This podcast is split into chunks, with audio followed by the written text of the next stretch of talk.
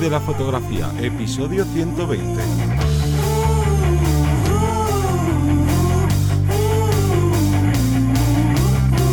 Bienvenido o bienvenida al podcast que te enseña a vivir de tu pasión, es decir, vivir de la fotografía, donde semana tras semana encontrarás todo lo necesario sobre el mundo fotográfico como negocio, ya sea el marketing, la búsqueda de clientes, el posicionamiento online, cuánto cobrar y un largo etcétera.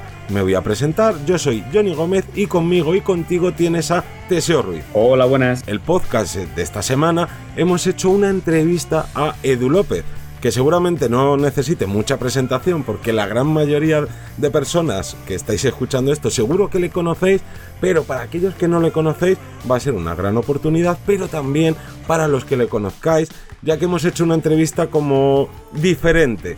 Ya, ya veréis que es bastante diferente a las que hemos hecho anteriormente, pero sobre todo por dos razones. Una, por la propia entrevista en sí y la otra es por la manera en que hemos hecho la, la entrevista. Pero bueno, antes hay que hablar de que este podcast forma parte de una academia. Así que cuéntanos, Teseo. Pues esta semana tenemos el remate final del curso de dos puntos de luz, de iluminación, donde eh, voy a contrastar y repasar un poco, comparar esos esquemas y la finalidad de cada uno de ellos. Yo creo que es el colofón final para un curso muy completo, muy práctico, que es lo que yo siempre llamo la atención, ¿no? Para poderlo hacer directamente en casa, en cualquier localización. Y por otro lado, tenemos este miércoles el primer curso sobre SEO. Claro. ¿Lo estás organizando tú?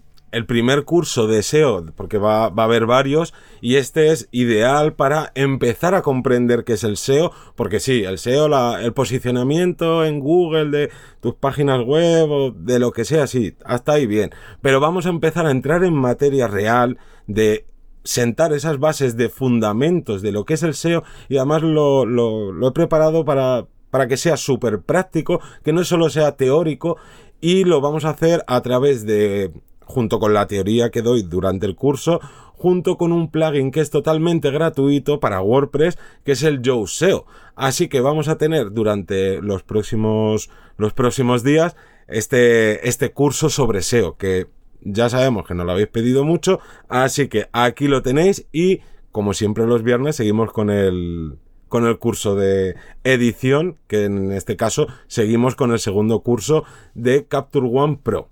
Pero bueno, todo esto, todo esto que ya veis que es mucho, es por tan solo 10 euros al mes, ya que funciona como un HBO, como un Netflix, funciona con suscripción mensual y yo creo que ya podemos dar paso a la entrevista, no sin antes explicar una cosita, y es que lo que estaba contando antes, ya que vais a notar que es un poco distinta, ya que la entrevista la hicimos en Twitch, que nos estrenamos la semana pasada en Twitch, que muchas gracias a toda la gente que estuvo ahí en directo con nosotros, haciendo preguntas y participando en, en los sorteos y con, bueno, sí, concursos, sorteos que estuvimos haciendo y que os animamos a que vayáis allí porque vamos a seguir creando eh, contenido en exclusiva para, para esa plataforma. Pero ya basta de contar cosas y vamos a dar paso a Edu López y empezamos la entrevista. Hola chicos, hola chicas, ¿qué tal? ¿Cómo estáis? Yo soy Edu López, soy fotógrafo desde hace una década, me gano la vida con esto e intento también crear contenido que sea entretenido en plataformas como Instagram o YouTube. Además de eso, tengo un canal en Patreon en donde compartimos un poco más cómo se hacen las imágenes que suelo crear para mis clientes y trato de ser mejor persona cada día. Que no es poco, ¿eh? Que no es poco. que no es poco, correcto. Eso seguramente sea de lo más difícil que hay. Bueno, pues, pues un placer tenerte por aquí. Mm, Gracias, chicos. Que, bueno, ayer ya te estuvimos liando un buen rato, estuvimos haciendo pruebas y demás, estuvimos charlando. Mm, Yo creo que no teníamos, eh, habíamos coincidido por redes, pero no teníamos eh, eh, la posibilidad de charlar contigo, nu- nunca habíamos coincidido y yo creo que al final, al fin y al cabo, lo bueno que tiene todas estas plataformas y demás, que creamos comunidad, que siempre lo decimos, ¿no? Que no, que el fotógrafo lobo solitario, eso ya ha pasado bastante de moda, que a día de hoy la comunidad es lo que aporta, sabiendo luego siempre, como digo, en- entre comillas, eh, sabiendo quién es de fiar y nosotros nos fiamos de ti. Así que por eso te hemos invitado a, a para acá. Sí, Eh, yo, yo creo que si quieres ir preguntando, Johnny. Sí, quiero hacer un breve inciso. Si veis que, que esta entrevista pues eh, es un poco distinta a las demás es porque la estamos emitiendo ahora mismo en Twitch, pero esto va a formar parte de, y justo por esto quería explicarlo, esto va a formar parte de luego el podcast tradicional nuestro y por eso se están comiendo estos, estas alertas que ahora acabo de silenciar, así que quien se vaya suscribiendo va a salir en pantalla, luego haremos mención, pero ya va a dejar de sonar este temazo de, de Surfing Birds, así que yo quiero ya lanzarte la primera pregunta. Y eh, aunque es una pregunta que solemos hacer mucho, pero creo que es muy importante para ver eh, al final como una visión global de la trayectoria de las fotógrafas y los fotógrafos a los que entrevistamos, y es cómo llegó la fotografía a ti y si la fotografía desde, desde el punto que te empezó a llamar o tal, lo viste como una, como una opción de negocio o directamente fue una pasión que tú hacías por hobby y luego ya surgió el amor. Sí, el problema de, cuando me hacen estas preguntas es que yo tengo muy poca memoria, entonces seguramente los recuerdos estén muy alterados y no sean del todo eh, fieles a la realidad, pero por lo que yo recuerdo, la fotografía llegó a mi vida en unos reyes, en donde mi tía Carmen me regaló una cámara compacta de carrete, eh, marca, si no me eh, equivoco, Olympus algo así como una MU o algo así por el estilo, y, era de color negro. Se le abría la tapa y salía un poquito el objetivo, y entonces me dieron dos carretes y ahí pues me fui el típico eh, viaje o, o, la típica excursión que haces con el colegio de muy pequeño, a lo mejor tenía igual nueve o diez años, y me llevé esos dos carretes y los, los disparé, ¿no? Y ahí ya tuve que aprender a discernir entre lo que merecía la pena y lo que no merecía la pena fotografiar porque había una limitación, ¿no? Entonces, así fue como llegó la fotografía a mi vida.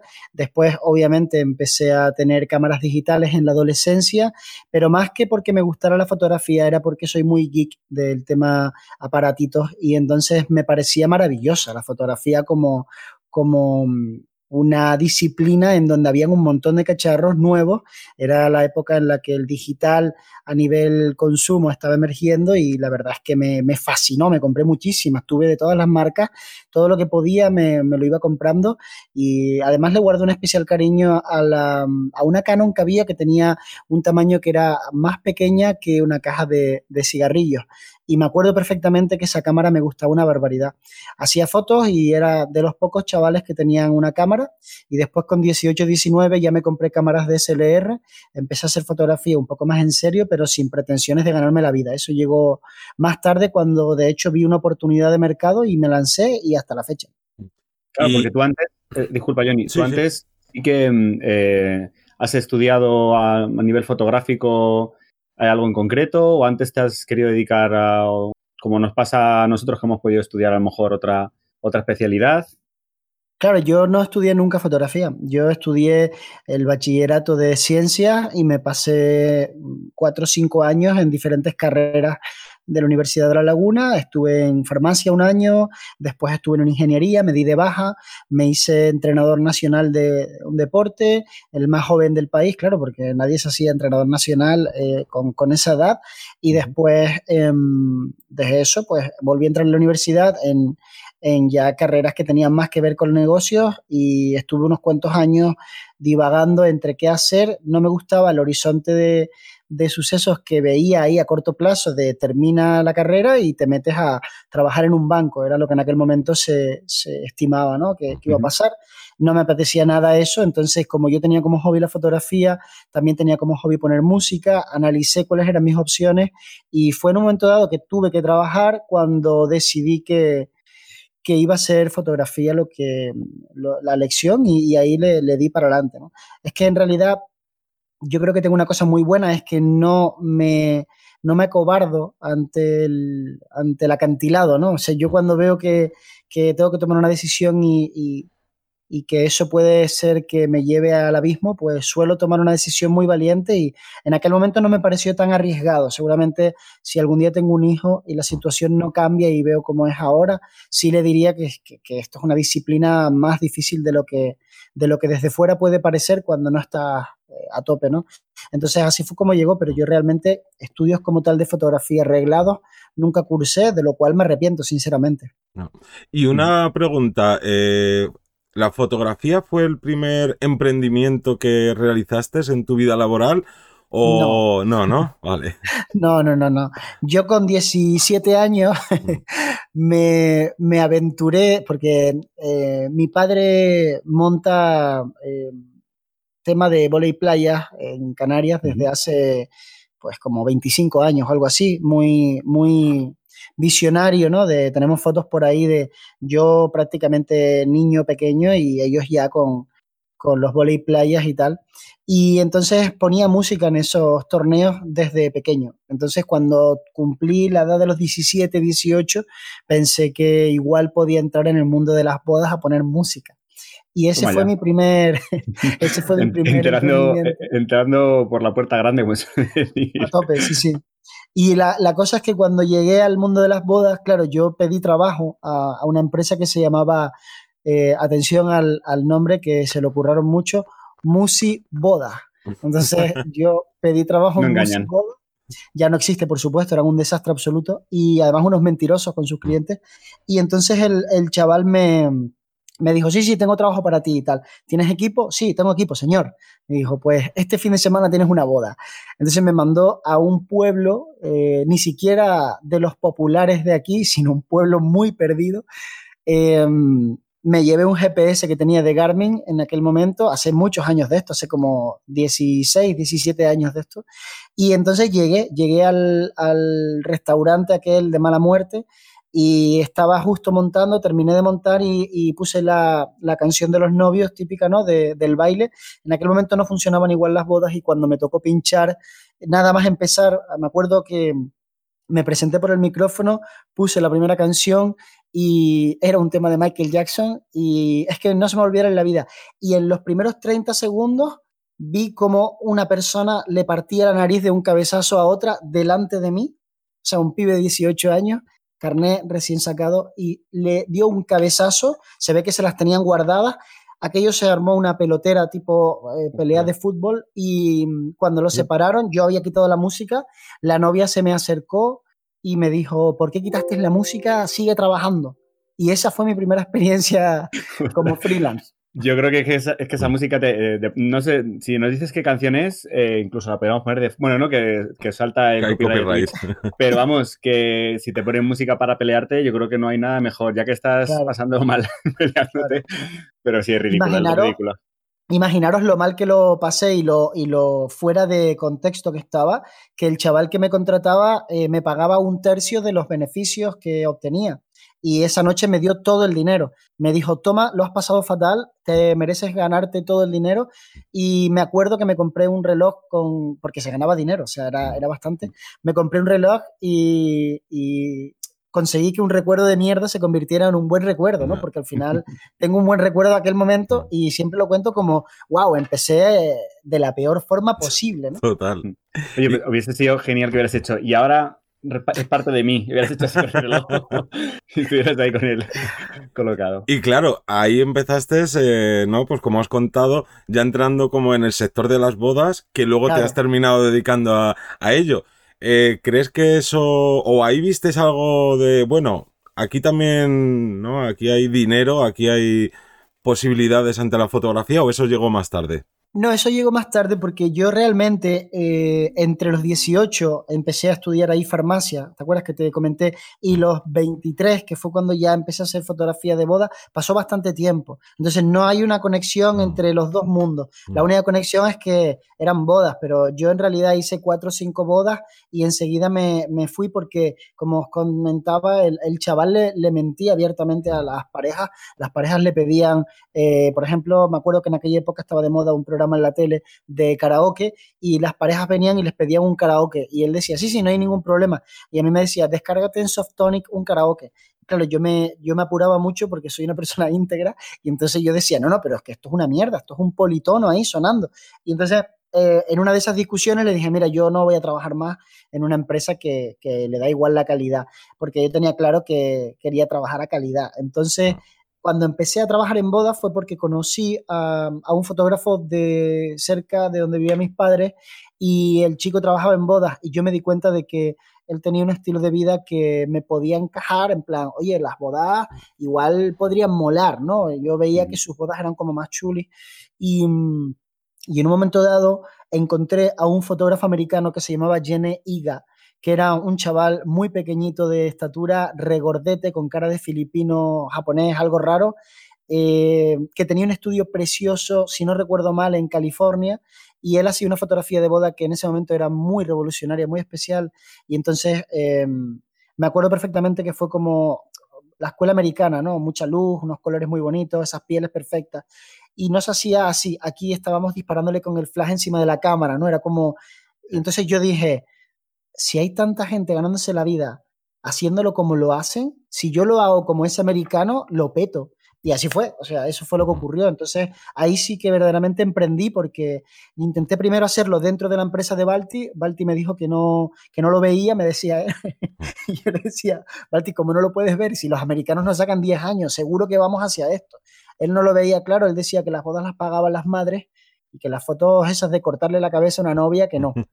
Y entonces después de, que se presentara la Nikon D700 en aquella época y de que, de que fuéramos a Barcelona a escuchar una charla de fotógrafos muy, muy top de bodas, en donde estaba el fotógrafo australiano Band que hacía una fotografía media gótica y lo estaba petando, y nos dio una clase de, marketing y habló de, de la exclusividad, de que él había cuando el tipo montó la empresa, él se casó con una chica de marketing. Cuando montó la empresa, estuvo un año diciéndole a todo el mundo que tenía todas las fechas de ese año del siguiente ocupadas.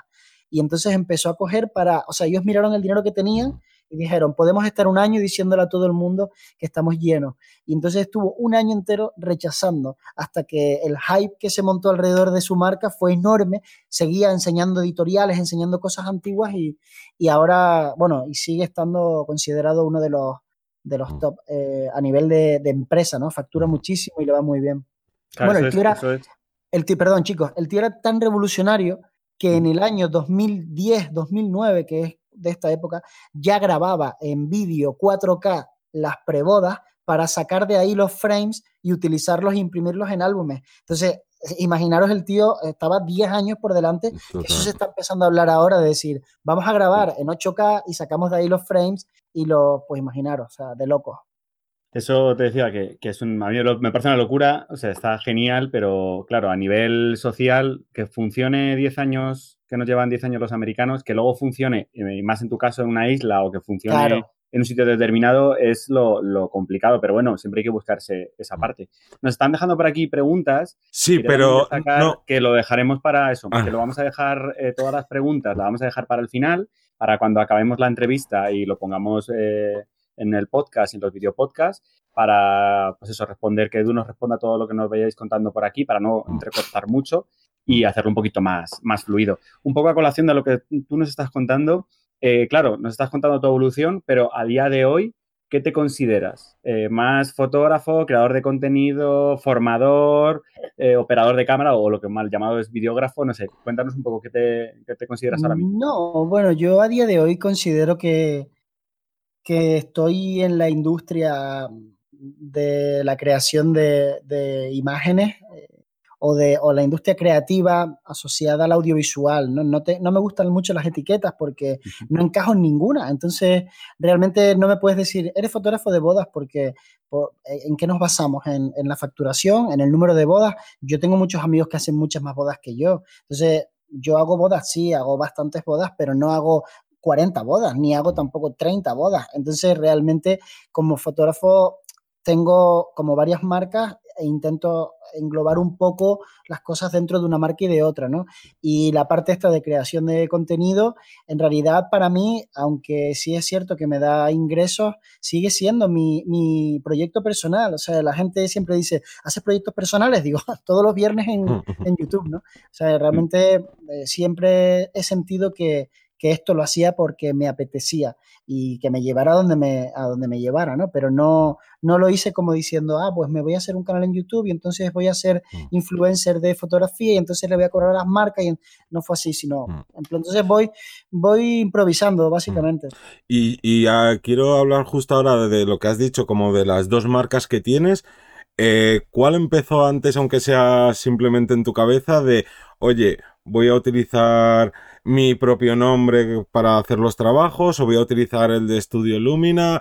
¿Cómo, cómo surgió? Sí, eh, pues mira, yo cuando estaba en el instituto mm, tenía un seudónimo eh, eh, porque pintaba graffiti y claro, no ibas a firmar con tu nombre porque si no venían a buscarte. Entonces, em, yo tenía un nombre que era eh, Spoke López, o sea, Spoke de el pasado del verbo hablar en inglés, ¿no? Que no, no venía de ahí el nombre, venía de, de, estar en un baño pintando y que cada uno de los amigos dijera una letra pero, pero cuadró así y tal, y como ponía música y estaba de moda llamarse en inglés, pues claro, le puse ese nombre, ¿no? Después cuando me hice fotógrafo, eh, se puso de moda el tema de la marca personal, ahí fue cuando empezó como a pegar duro mm. el rollo de, no, no, no, no pongas un nombre de empresa, sino pon tu nombre ahí y tal. Y yo pues ahí lo llegaste, claro. Perdona Edu, ¿llegaste a ponerte photography como, como hemos hecho? Hombre, no, claro, claro, claro. Todos, es que digo, duele, es como, es como la adolescencia. Hay imágenes que duelen y el photography, que lo hemos hecho todos más o menos tiempo, lo, hemos pasado. Yo para mí, por haberte puesto photography indica que estuviste hace mucho tiempo ahí. Entonces para mí es como... Tal cual. O sea, bien, bien ahí. Claro, después empiezas a reivindicar un poco. Yo también creo que el mundo ha cambiado, ¿no? Antes el, el, el castellano a nivel de, de, de, de molar no molaba tanto como ahora, ¿no? Mm. Creo que ha tenido mucho que ver la música en esto y que ahora mola mucho eh, hablar en, español incluso, ¿no? Y, pero en aquel momento no, en aquel momento era imitar, imitar a, mm. los americanos a tope y claro, era fotografía, lo que ellos se pusieran, ¿no? Logotipos iguales, todo. Entonces, em, nada, básicamente lo que hice fue poner mi nombre y ahí empezó como mi, pero mi primera marca era Spoke López y de mm. hecho mis amigos que me han visto pasar de, estudiar en la universidad a serme fotógrafo, se ríen mucho todavía de eso y me llaman así. O sea, muchos igual no hablamos y cuando llamo por teléfono me llaman así para un poco para la mofa, ¿no? Entonces, Poke, ¿qué pasa? Tal. Y, y a partir de ahí puse mi nombre me hice una página web, pero a, los tres o cuatro años de, pelearme con el tema de que de repente había una oportunidad de trabajo con un arquitecto y veía que hacía bodas y en aquel momento las bodas no eran lo que son ahora, que las bodas ahora poco menos que somos rockstars, ¿no? Mm. Eh, ves ahí al Juanlu, al Fer y toda esta gente, ¿no? Y son como semidioses, pero claro, en aquel momento era el apestado que hacías bodas, bautizos y comuniones, por mm. más que trataras de explicarle a la gente que no hacías bodas como ellos se las imaginaban, sino que eran bodones increíbles de gente impresionante que hacía cosas impresionantes. Pero aún así, pues tuve que hacer una segunda marca y ahora en realidad me alegro porque me parece que está guay dividir el estudio, ¿no? Todo lo que es comercial de todo lo que es eh, pasional. Al final, yo divido la fotografía entre la gente que le interesan mis imágenes para tener un recuerdo de su vida o de un momento especial en su, en su vida y la gente que las utiliza para hacer dinero. Entonces es como la parte comercial, la parte emocional. Y entonces las marcas están muy divididas. Claro, es que muchas veces hemos dicho el tema de la especialización o la generalización, pero no nos cansamos de repetir.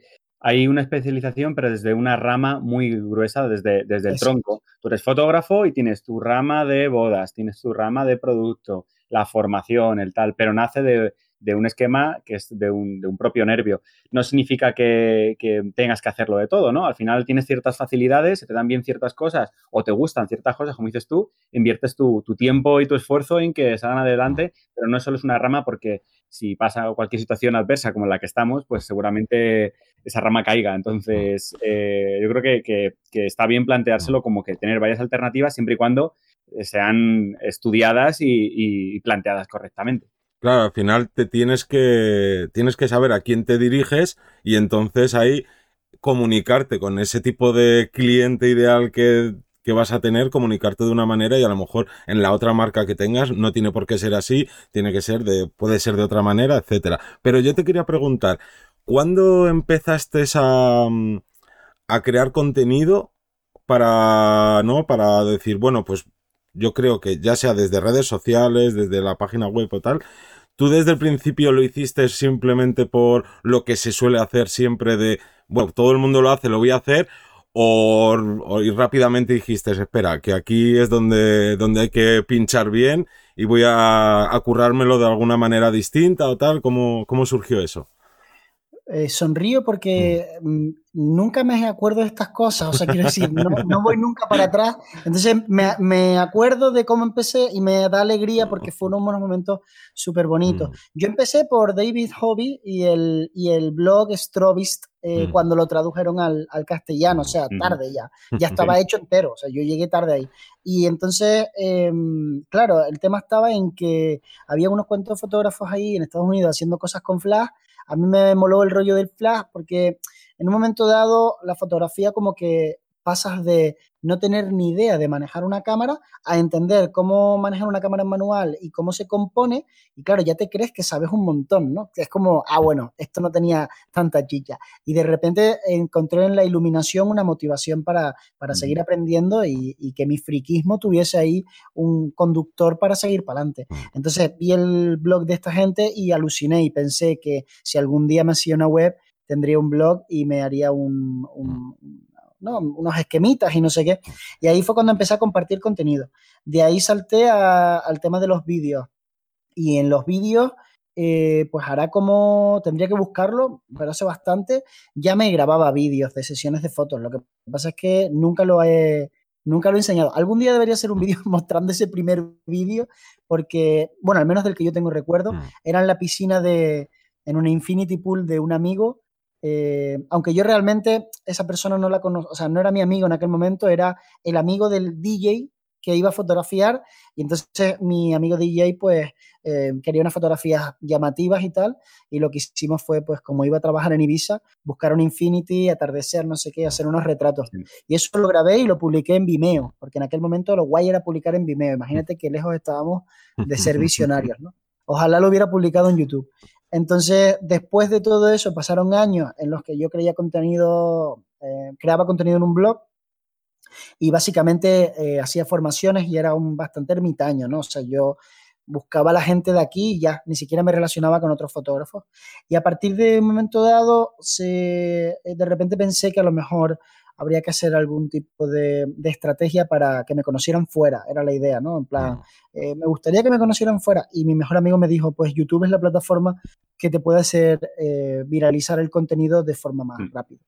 Y ahí fue cuando me metí a, mm. crear. Creé un vídeo en el que hablaba de cómo imitar la luz del flash, eh, perdón, la luz natural con la luz del flash, o con unas galletas. Y, a partir de ese vídeo la gente empezó a verlos y, bueno, poco a poco no tenía ningún tipo de, o sea, no, me, no valoraba la idea de tener una estrategia de posicionamiento de, mm. ni de broma. O sea, yo iba, me grababa lo mejor que podía y sencillamente, pero no hace tanto realmente, fue con la, con la llegada del estudio, o sea que fue 2017, algo así. Mm. Yo creo que al final ahí tienes una base muy buena que es la diversión, ¿no? O el, o el sentirte realizado con ello. Yo igual, al darle caña al principio al canal de YouTube, te podías grabar mejor o peor, pero lo que te apetecía era contar, contar, transmitir y eh, pues ese cacharreo, esa, esa parte. Que cosa que yo entiendo que luego, según va pasando el tiempo, pues eh, va modificándose, vamos a llamarlo así, ya es, es, es, diferente, ya que al final son muchas horas de contenido y, bueno, y ahora, si quieres, luego al final hablaremos un poco del tema YouTube cómo está ahora y demás, pero bueno, que, que mm. es, es, bastante fácil decir, no, si crear contenido y a YouTube, que es gratis en su momento, pero aunque fuera en el 2017, hay mucha gente que pensaría que, bueno, ya se ha pasado la ola de, promocionarme en YouTube, ¿no? O de buscar ahí, todavía queda un montón más. y hablando de como de olas pasadas, hace no mucho empezaste a hacer una cosa que a mí me, me encantó, que es algo que prácticamente dentro del sector fotográfico, por lo menos no del aficionado, quizás más dentro del sector profesional no se suele ver, que es seguir utilizando el blog en, tu web, seguir haciendo mm. artículos escritos. Y es una cosa que nosotros no paramos de, repetir muchas veces porque a día de hoy eh, Google sigue posicionando en, en las búsquedas principalmente texto. Llegará un futuro en que sea audio, será otras cosas y demás, pero a día de hoy es, es el texto y nunca he entendido por qué la gente es tan reticente a, a utilizar a lo mejor el blog, porque, joder, si te haces vídeos en YouTube o haces no, al final haces contenido que es más complejo, bastante más complejo por lo menos en, en producir y en postproducir, y por qué no utilizan esta herramienta. Y cuando vi que lo empezaste a hacer, eh, dije, ole, ¿sabes? A mí por lo menos me encantó. ¿Cuál fue tu motivación? Pues yo es que siempre he pensado en, en que la idea de, ser artista es súper, o sea, me encanta, ¿no? En mi cabeza, ese rollo de, jugar a ser escritor por un rato, aunque no tenga ni idea de hacerlo, ¿no? Mm. Y lo mismo me ha pasado ahora con el podcast, o sea, lo mismo, o sea, que realmente es como, me gusta la idea de que estoy eh, avanzando por una parte que sé que claramente no domino. Mm. Y entonces lo del artículo eh, ya escribí algunos para, algunos sitios como, como Patreon o como algunas agencias de, publicidad de amigos que me habían pedido algún pequeño artículo en un momento dado para sus blogs. Y cuando renové la web, em, que le metí todas las fotos nuevas de los últimos dos años y hicimos un trabajo ahí grande para, menos mal, ¿no? Justo antes de mm. todo esto pensé que el blog tenía que estar y que era una herramienta donde iba a poder ofrecerle a la gente pues mi opinión, pero más tranquila, más eh, que los formatos condicionan mucho el tono en el que uno comunica. Y escribir te permite releer te permite eh, quitar una palabra, encontrar un sinónimo adecuado y como tenía intención de escribir un libro y todavía estoy en ello pensándole, dándole vueltas, pensé que sería un buen entrenamiento escribir un blog de forma semanal. Me está costando, ahora llevo como un mes que, solo he escrito un artículo nada más de la, de la última Sony, pero mi idea era esa, es seguir escribiendo. Tengo tres o cuatro borradores hechos y la idea del blog, más allá de posicionar la web, que yo realmente al vivir en un lugar como este eh, no hace falta tampoco que, o sea, no es tan, tan, tan importante que te encuentren mm. en Google porque al final los trabajos no suelen salir directamente de, Internet, mm. sino de alguien que te conoce, hasta al final no es tan grande y, ahí es donde, donde para mí no era tan importante el posicionamiento, entonces soy muy libre a la hora de escribir. Mm. No estoy pensando en qué posicionar qué palabras y demás, sino Simplemente hablo de cosas que me apetecen. Mm. De vez en cuando me acuerdo, suelto algunas palabras para, para ver si funcionan, pero no, es simplemente por mm. placer. Y claro, como, como, bien has dicho, que también has empezado a hacer relativamente poco con los podcasts, creo que quizás no te ¿crees que te queda algún contenido por crear que no hayas, que no hayas hecho? Em, sí, hombre, seguro que sí, ¿no? O al menos eh, mejorarlo, ¿no? Pero yo me veo, me proyecto de aquí a, cinco años y me veo mm, al contrario de lo que la gente pueda pensar en, la tele. O sea, realmente lo que más me atrae sería llevar el concepto de, de contenido entretenido mm, youtuber eh, fotográfico, ¿no? Esas sesiones explicadas de una forma muy sencilla, charlas con otros fotógrafos, equipos, tecnología, y me veo produciendo y, ¿por qué no?, incluso presentando un, programa en, televisión. Me encantaría que fuera una televisión pública, pero últimamente mm. el contenido público no, mm. no está, digamos, en su mejor momento. ¿Y qué contenido consumes tú más como mero espectador, ya sea de fotografía, fuera de fotografía? De podcast, vídeos en cualquier plataforma? ¿Lees? Mira, eh, leo, leo libros, suelen ser biografías, me gustan las, biografías. También leo algo de, ensayos de marketing, más que guías, ¿no? Como el tipo de libro que hace pues autores como, como Risto Mejide o este tipo de personas que son libros en donde hay conceptos, pero también hay mucha no sé cómo explicarlo, como mucho texto que acompaña cuando te un poquito una historia o ese tipo de contenido me engancha, pero realmente lo más que consumo sigue siendo, por supuesto, vídeo. Vídeo es lo más que consumo y me encanta, incluso consumo mucho vídeo de personas que no termino de entenderles al 100% porque hablan en otro idioma y el acento me cuesta un poco más, mm. pero no me importa porque lo bueno que tiene el vídeo es que es audiovisual. Y entonces, claro, la parte visual tira mucho. Entonces, aunque yo no esté entendiendo todo lo que está diciendo KW, por ejemplo, de su última cámara que está probando, me gusta verle, me gusta lo que está haciendo, me divierte y, cuando lo entiendo un poquito más me emociono y, no sé, me, mola bastante el tema vídeo, sí. Mm. Y veo que, al final, eh, si sabiendo un poco tu, tu carrera y sobre todo el contenido que estás haciendo ahora, eh, eres de los que no duermes, ¿no? Bienvenido al Club de los Vampiros. O sea, si me dices que tienes tiempo para leer, para ver los vídeos, eh, estás creando el podcast diario, eh, tienes el Patreon que te mandará su tiempo, los trabajos diarios o semanales o tal, eh, yo te, me gustaría preguntarte cuál es tu, sé que, tendrás una rutina muy caótica, pero cuál es tu día a día, explícanos un poco, por curiosidad. Sí, pero es que, mi, que eso es un desastre, esa, esa, es la típica pregunta que no sé contestar, porque mi día a día literalmente es cada día es diferente al anterior, pero es que esa es precisamente la razón por la que me dedico a esto, porque es como me encanta el caos, ¿no? Lo disfruto y lo sufro a partes iguales. Entonces, yo igual me levanto, o, mejor dicho, mis días empiezan en realidad la noche anterior, que es cuando los programo, ¿no? Digo, ah, ok, tengo que hacer esto porque lo apunté en la agenda, tenemos esta sesión y, y, lo que sea, ¿no? Y pienso, pues nada, me levanto tempranito, siete y media, pues a lo mejor esa mañana digo, ni de broma, o sea, me quedo durmiendo hasta las nueve. Y entonces eh, ya empiezo mal. Entonces a partir de ahí empieza a ser un verdadero caos porque si tenías programada por la mañana, yo qué sé, algo de Patreon para grabarlo, le digo a Ángel, cafecito y empezamos y tal. Ángel es el chico que trabaja conmigo, el que, el que graba y tal. Y, es como, seguro que piensa, ¿cómo que cafecito si llegas tarde? Pero lo necesito, ¿no? Entonces a lo mejor me estoy tomando un café y de repente me pongo a hablar y estoy por WhatsApp cerrando un acuerdo o, mandándome emails con una marca japonesa. Entonces es, un caos absoluto, pero al final lo que importa es que, que, el contenido acaba llegando, yo acabo eh, realizando mis trabajos, mis clientes están contentos, me conocen perfectamente, saben la clase de persona que soy y les gusta trabajar conmigo porque soy, al final soy serio, o sea, quiero decir, cumplo. Pero vamos, es caótico, vamos, a lo mejor te digo que iba a ir a hacer las fotos a mediodía y voy, a media tarde. Y entonces, de hecho, esa es una de las razones por las que en, comida uso luz del flash, porque realmente para poder ir a la hora que sea y que no me condicione, ¿no?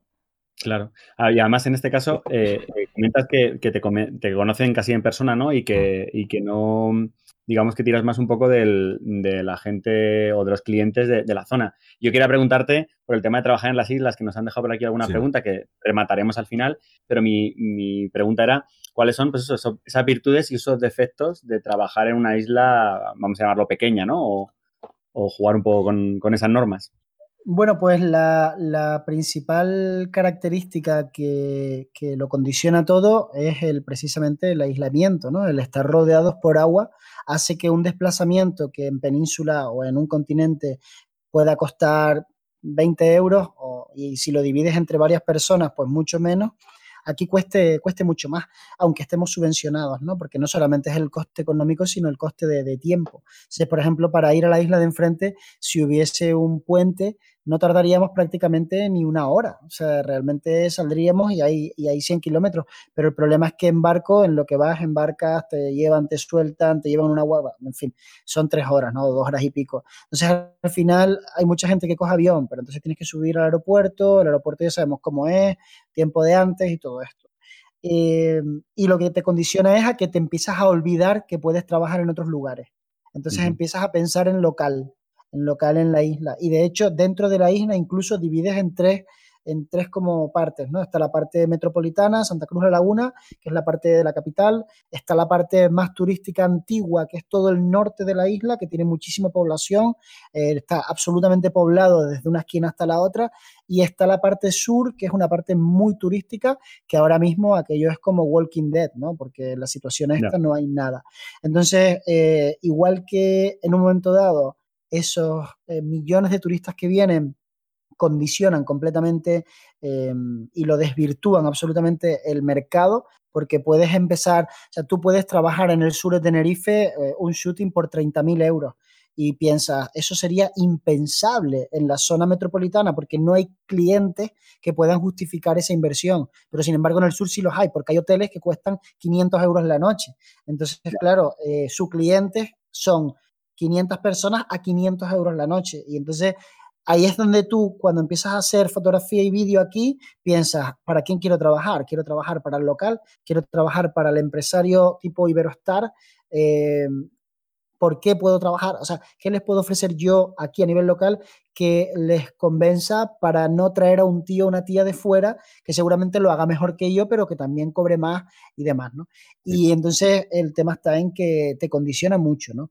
Pero igual es un mundo de oportunidades. Es como una especie de mm, continente en chiquitito y cuando te apetece saltas de isla y vuelves a empezar. Son clientes nuevos, la misma historia, pero una idiosincrasia diferente en el sentido de que empresarialmente es muy diferente el empresario de zona sur Tenerife, que suele manejar unos presupuestos altísimos, pues que el empresario de zona rural de La Gomera que es una persona que está con los pies en el suelo y está buscando ver si puede pagar los sueldos, ¿no? Normalmente aquí hay mucho dinero, pero muy localizado en determinados lugares. Mm. Y entiendo que también será más complicado acceder a ese cliente, sobre todo por, eso, que seas atractivo para ese cliente y ya no solo eso, sino que, te lleguen a conocer, ¿no? Que es lo que, yo creo que uno de los mayores, los mayores problemas claro. inicio. Pero ahí es donde se unen mis dos mundos, porque ¿cuál es la mejor manera de hablar con multimillonarios pues que estén borrachos. ¿Y cuándo vas a conocer tu multimillonario borracho? En las bodas de alto nivel que hago. Entonces. Ahí está tu secreto, no se has contado el secreto. Claro. Muchas veces tú estás en el lugar adecuado, en el momento adecuado y con una cámara en la mano y hay una persona que se te acerca con las orejitas para atrás y te dice, ¿qué pasa? ¿Qué cámara usas? Y me encanta la fotografía y de repente estabas hablando con el propietario o con, una persona muy cercana a la propiedad de un, de un gran negocio gigantesco, ¿no? Entonces, eso es lo que me ha posibilitado a mí, pues, charlar con, con, la persona que le pone nombre a los barcos que hay aquí o con muchas situaciones en donde vas con hacer una boda y la gente además es que de la misma forma que eh, asumen que si eres un deportista de élite y, pareces buena persona, vas a ser buena persona, porque la persona entiende que existen esos prejuicios a bien, y ocurre exactamente igual cuando alguien te relaciona en un círculo. O sea, si tú te estás haciendo bodas de, de super high class, la gente cree que tú es que te manejas con esa gente en tu día a día, ¿no? Y que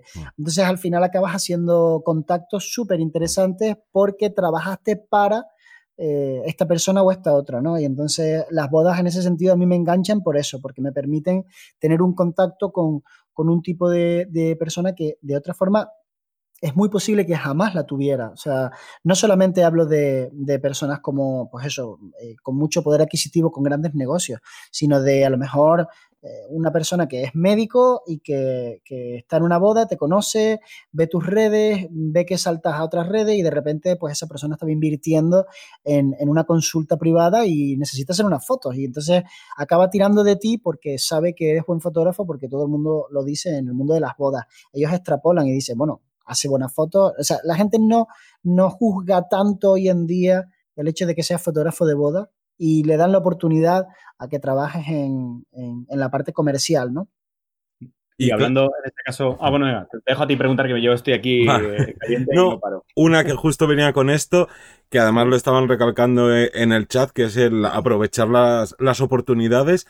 Y ahí puedes, que a lo mejor no se puede contar, pero puedes contar a lo mejor alguna anécdota que hayas dicho, me cago en la mar, que aquí desaproveché una oportunidad maravillosa Sí, sí, claro, tengo, suelo desaprovecharlas, se me da bastante mm. bien desaprovecharlas porque soy un desastre, ¿no? Por ejemplo, el año pasado hice la considerada boda del año y yo no he publicado ni una sola foto de esa boda, ¿no? Entonces, eh, o sea, cuando te digo la boda del año es que la boda donde estaban todas las personas con, mayor poder adquisitivo de, aquí, jóvenes. O sea, no, mm. no la gente adulta y tal, mm. sino los hijos de y todo lo que es la... Mm. Y yo no, no publiqué ningún tipo de fotografía, hasta el punto de que tengo una clienta que tiene una marca de ropa internacional muy, muy, muy grande.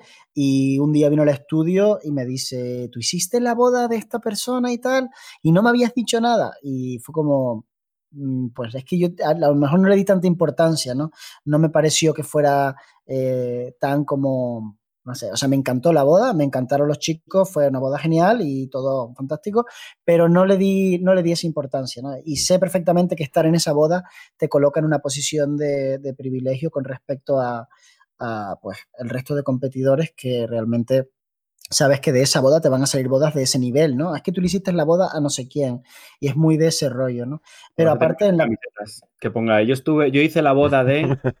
sí, lo reconozca. Bueno, es un poco lo que hace la gente cuando, cuando le hace la boda a un celebrity y mm. publica la foto y la etiqueta, ¿no? Es como, para que sepas que yo hice esa boda, como mm. si hacer la boda a una persona famosa te acreditara más como fotógrafo. Y lo, peor cuando es gratis, a mí es lo que más me, me a veces como yo le hice la boda gratis a, tal, o yo he hecho fotos, a mí me hace mucha gracia cuando haces fotos actores. Mm. Y es como, fíjate mi portfolio, soy un fotógrafo de actores súper reconocido, y es como, claro, no les cobras, son esquemas de iluminación clásico de blanco y negro, un punto de luz, súper sencillo, que es lo que quiere todo el mundo. Y es como, no eres, no eres el mejor fotógrafo de, de, retrato de actores, eres un fotógrafo que hace fotos de actores, que más. Claro, claro. El tema está en que mm, yo no, yo no puedo escupir para arriba en ese tema porque yo no me he visto en una situación como esa. No me he visto en la situación de que me escriba eh, la representante o la wedding planner o quien sea en nombre de esa eh, super celebridad y me proponga hacerle el trabajo. Pero reconozco que, que en un momento puntual puede ser una maravillosa estrategia porque creo que si la persona es una persona que te trata bien y que te deja trabajar como tú trabajas, puede ser increíble, o sea, puede ser un empujón muy grande y te puede salir muy a cuenta aceptar ese trato y verlo como una inversión.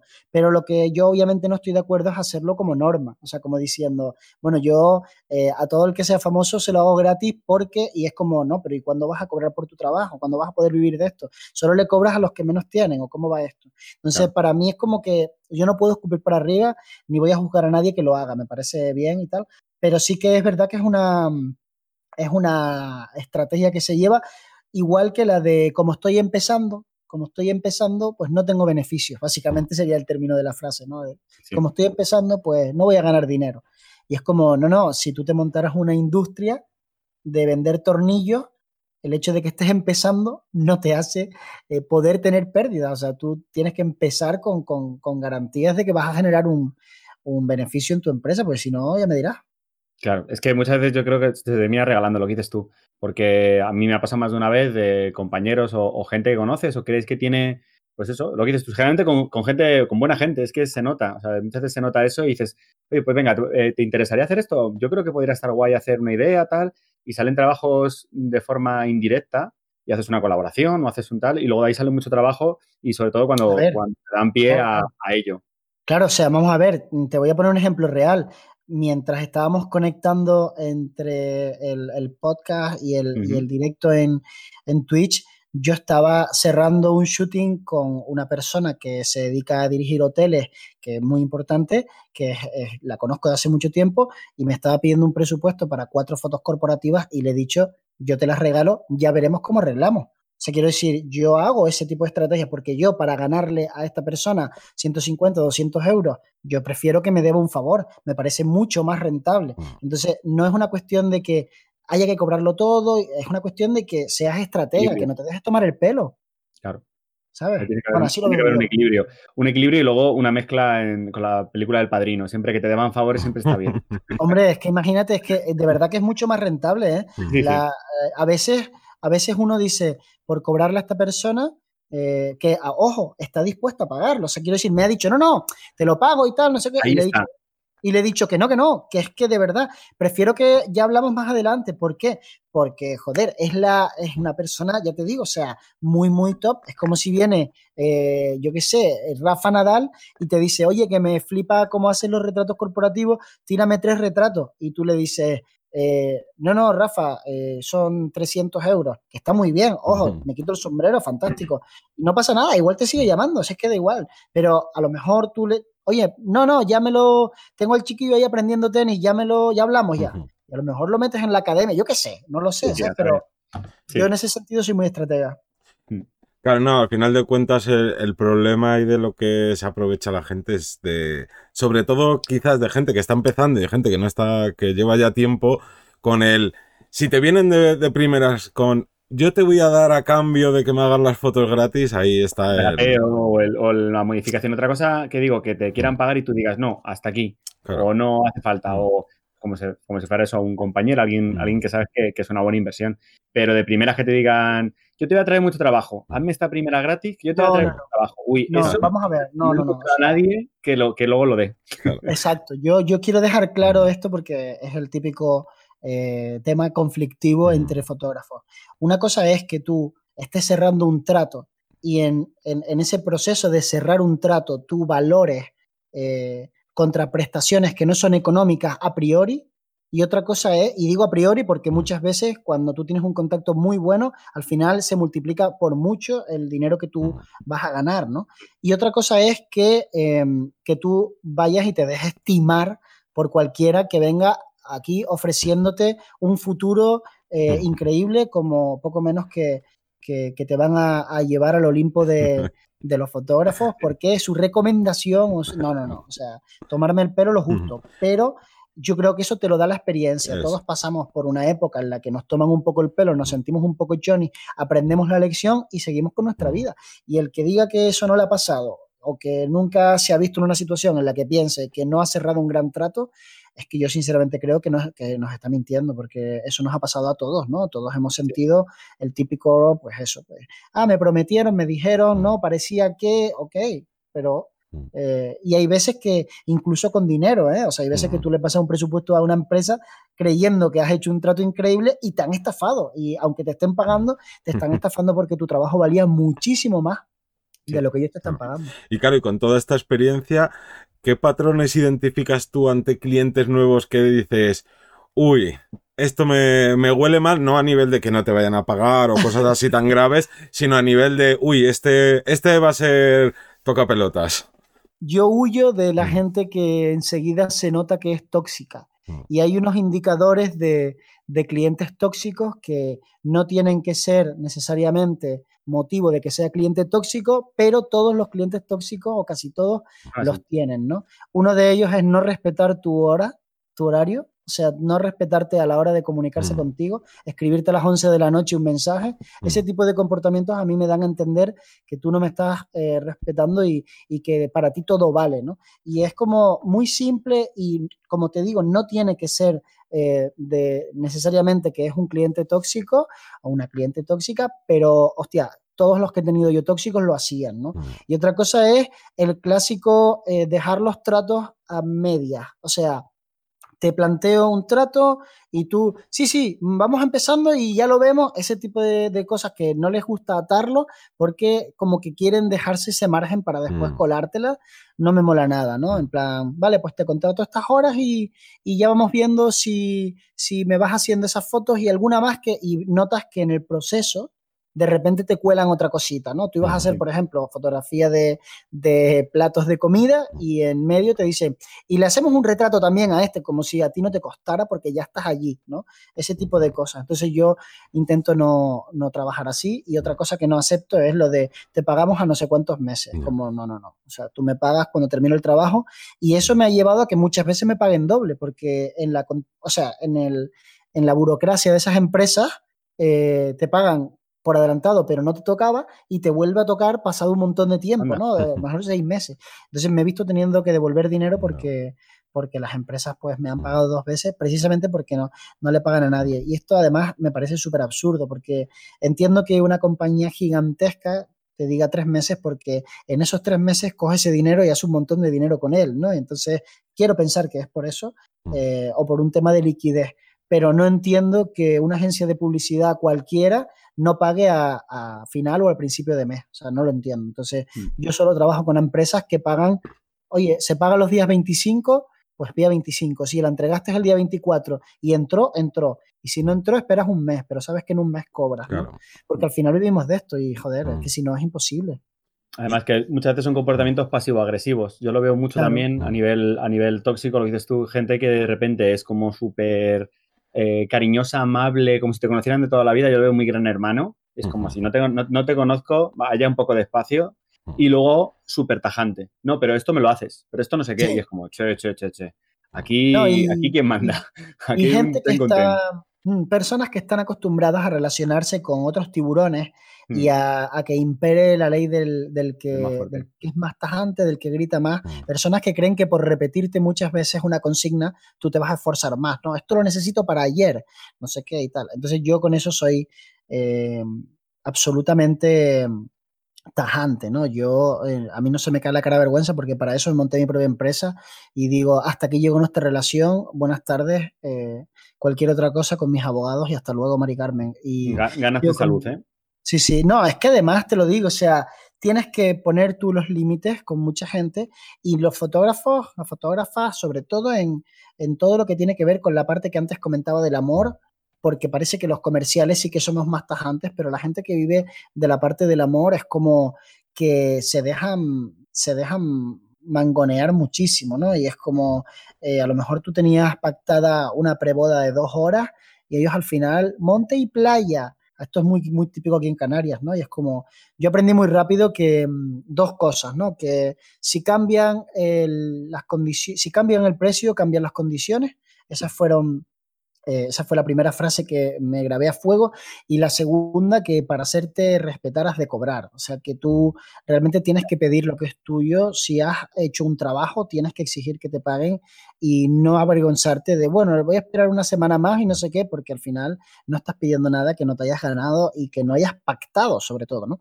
Entonces, es como, mucha gente te pregunta, ¿haces siempre contratos? Digo, no, no. Hago siempre contratos verbales pero no hago siempre contratos, ni siquiera a nivel empresarial, pero porque yo trabajo con personas que me han demostrado que puedo confiar en ellas y me engañas una vez, dos veces no me engañas. Entonces, como yo, por ejemplo, una de las cosas que hacemos mucho es trabajar con un fee mensual eh, haciendo fotografías. A mí me cuelas un mes, el segundo mes dejo de hacer fotos. O sea, si yo te doy de plazo una factura, cuando se junta la segunda factura se acabó no hay más fotos, ¿no? Y, te quito el acceso a la carpeta y, te digo, no, págame y seguimos. Entonces, nunca tengo problemas con, este tipo ¿no? de situaciones. Qué bueno. Eh, voy a comentar que llevamos más o menos, que nos quedan como las últimas preguntas de, lo que va a ir eh, dentro del podcast. Así que eh, yo quería preguntarte cómo, cómo estás viviendo todo este tema de, mm, de la pandemia y, todo, eh, pues que a quien más, a quien menos le, le está afectando y, y, si crees que hay un que se puede dar un mensaje de, de, esperanza de, oye, que aquí no se acaba el mundo, que todo tira para adelante o tienes una visión un poco más catastrófica, porque dentro de la fotografía eh, existen, no está todo muy polarizado en cuanto a esto. Sí. Sí, es cierto, es cierto. Cuando empezó todo esto de la pandemia, estuve en contacto con unos cuantos amigos fotógrafos cuyos, cuyos estudios generaban mucho dinero, lo suficiente como para, para pasar de los 100.000 euros al año, y estuvimos charlando sobre qué hacer y, y cuál era la decisión correcta. Obviamente, como estas personas son grandes empresarios de este sector, algunos, casi todos prácticamente, se habían, se habían dejado asesorar por, por expertos, ¿no? Lo gracioso es que los expertos cada uno le decía una cosa diferente. Uno le decía, tienes que aguantar con la estructura y demostrar que eres una marca fuerte y que puedes aguantar no sé qué y tal y cual. Claro, en aquel momento pensábamos que iban a ser cinco o seis meses, ¿no? No pensábamos que iban... De, otros les decían, ahora es el momento de cerrar ya, cuanto antes, da un paso porque lo vas a tener que dar, coge todo el dinero, tal. Mm. Entonces yo, eh, que soy un, un mierder total, pues pensé, mira, vamos a seguir eh, viéndolas venir, eh, vamos a intentar mantener la cabeza eh, bien, o sea, el, cerebrito, vamos a intentar mantenerlo eh, feliz y activo y, busca, busca cosas que hacer para que esto no te afecte a nivel personal, más allá de que obviamente me puedo enfermar, ¿no? Pero no que me, no que me dé la enfermedad que a mí me parece mala de, esta pandemia. Creo que la, peor enfermedad es la mental, no es la... No es, que, a ver, que decir esto con toda la gente que ha muerto es una pedazo de locura, ¿no? Pero entendedme que si estás sano, ¿no? Y, hablamos de dinero, hablamos de... Creo que la peor es la, la, cabeza, porque es la que te deja bloqueado completamente y no te permite pensar un poco más allá de lo que estás viviendo ahora mismo. Entonces, tal y como yo lo veo, intento eh, mirar como la línea temporal de cinco años, desde el año pasado hasta dentro de, cinco, ¿no? Y, o sea, desde el año pasado hasta dentro de cuatro, y decir, bueno, voy a abstraerme un segundito y a imaginarme cómo va a ser esto, ¿no? Entonces piensas, a ver, el mundo, mal que bien, no se puede permitir un paro económico más allá del que ya hemos tenido. Así que esto sencillamente va a ser un cambio no va a ser eh, que esto se pare, que, que, de repente el mundo diga, pues se paró todo y aquí no hay más economía, y hmm. porque eso no funciona así, o sea, al final tendremos que aprender a vivir con esto. Hmm. Entonces, lo que intenté hacer es precisamente eso, es aprender a vivir con esto. Y me di cuenta de que, de que existían oportunidades de negocio siempre y cuando tú estuvieras dispuesto a aceptar que la realidad que vivías ahora ya no era la que vivías antes. Y tengo la sensación de que la gran mayoría de personas no lo han aceptado todavía. Están esperando la normalidad, ¿no? O la nueva normalidad, que es una manera, es un eufemismo de decir, no me he adaptado a lo que estoy viviendo y estoy esperando que ocurra algo, ¿no?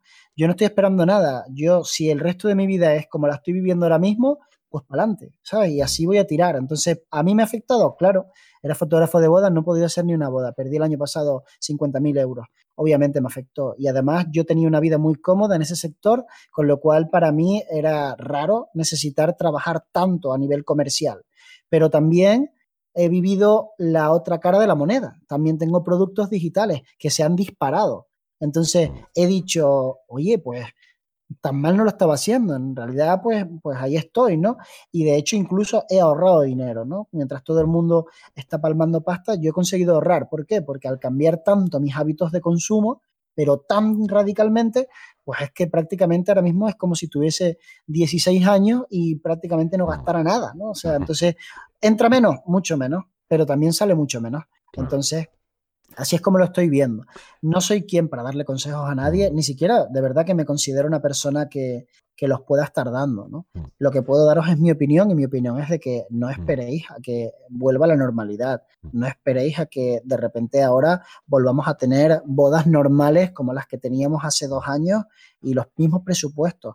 Va a haber un cambio completamente en el, en el sistema y a lo mejor el cambio no es para mal, a lo mejor el cambio es para bien, a lo mejor empezamos a hacer bodas que se facturan por mucho menos porque la gente ahora pues cambia su manera de verlo y dice, pues sabes qué, ya no me quiero gastar 2.000 euros en un fotógrafo porque no quiero que esté todo el día, ahora quiero que esté solamente estas cuatro horas, ¿no?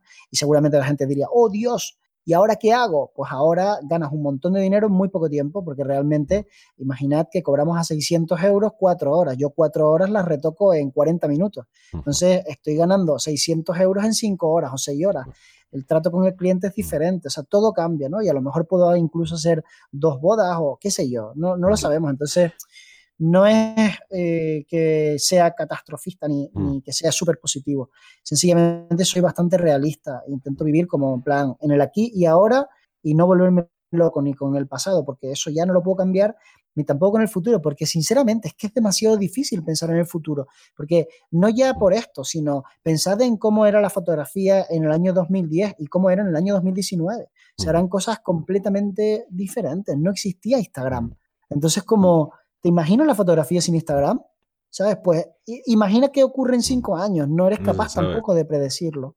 Y, luego, está tu situación, que es lo que mm. comentaban aquí por, el, por el chat un momento, que no es lo mismo a nivel profesional, cada profesional, a nivel aficionado, mm. con el boom ahora de formación, pues ahora seguro los que se están iniciando tienen un extra de formación o de mm. lección que antes no teníamos nosotros, ¿no? Que teníamos que experimentar más, pero a la vez tienen menos práctica, tal vez, porque entonces ahora se premia mucho más la práctica y lo que decías tú de las bodas, pues a lo mejor en un futuro la gente tiene más dinero porque ha estado ahorrando y va a despilfarrar más y va a querer cuatro fotógrafos montados en elefante mm. haciendo fotos. ahí nunca se sabe. Entonces, eh, la, clave, como bien dices tú, es buscar un equilibrio de adaptación a la situación actual y, hacerlo con un poco de cabeza, ni con miedo, con respeto, pero, pero no que el miedo no nos, no nos llega a bloquear. Sé que es fácil decirlo, Mm. Pero, pero bueno, eh, está ahí la, situación. Pero, ¿cómo? pero es que lo del miedo, ah, ah, quiero decir, el miedo antropológicamente es una herramienta que tenemos para no eh, ponernos a bailar pegados a un precipicio o, mm. saltar por encima del fuego. Vamos, es una manera de que, de que no la caguemos, ¿no? Entonces, mm. el miedo está ahí y es una herramienta, ¿no? Eh, la cuestión es cómo utilizas tú ese miedo, que si te bloquea o si te ayuda a decir, ah, pues por aquí no, pues por este otro lado, porque al final te, ayuda como, como a, empujarte. Y realmente el, lo del miedo es un poco absurdo y es, eh, o sea, lo de, lo de, tener el temor a tomar decisiones es un poco absurdo, porque es una, es una consecuencia de la forma en que vivimos nuestra vida y de cómo nos relacionamos con el espacio-tiempo. Mm. Si tú tuvieses una línea temporal de toda tu vida y vivieras tu vida de golpe, de golpe dijeras, esta es tu vida. Un poco como se plantea en algunas películas eh, de, Hollywood y tal.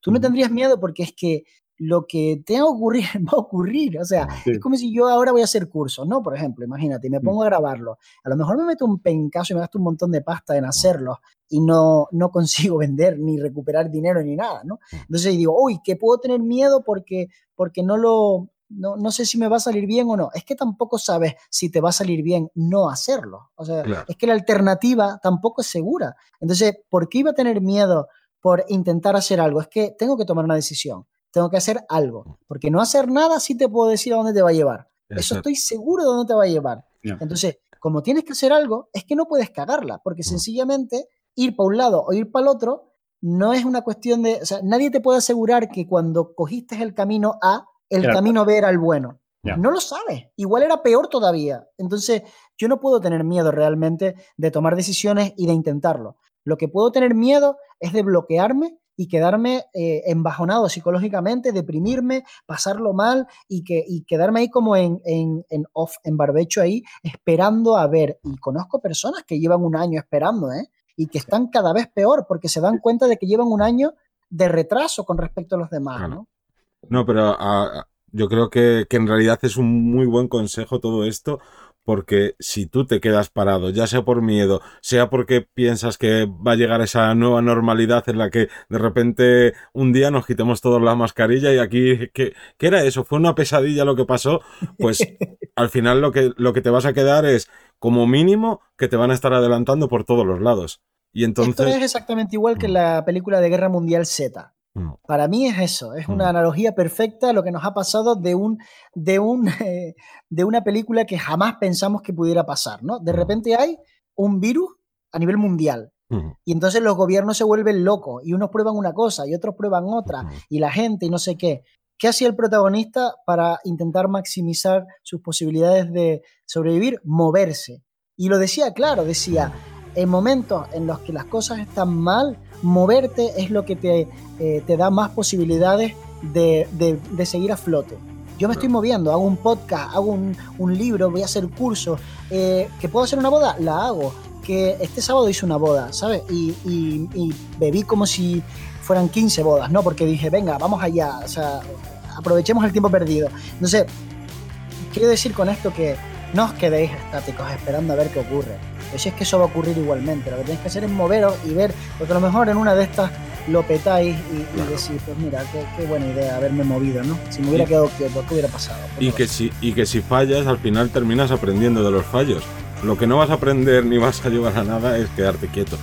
Y con esto, que creo que es una, un gran consejo final, aquí acabamos la parte del podcast y de esta manera un poco abrupta terminamos la entrevista ya que como decía al principio esta entrevista la grabamos en directo y luego nos quedamos una hora, hora y media más eh, respondiendo a las preguntas que nos dejaban toda la, toda la gente que estuvo en directo con nosotros y por eso no tenéis la despedida aquí en audio de, de Edu pero bueno si queréis escucharla ya sabéis que podéis ir a twitch.tv barra vivir de la fotografía y ahí podéis escuchar el resto de, la entrevista. Así que no queda nada más que decir que muchas gracias por escucharnos, por suscribiros a los cursos, por dejarnos esas reseñas de 5 estrellas en Apple Podcast, por escucharnos en Evox, en Spotify y bueno, todos los podcasts que existen. Nos escuchamos como siempre todos los lunes a las 7 de la mañana. Un saludo.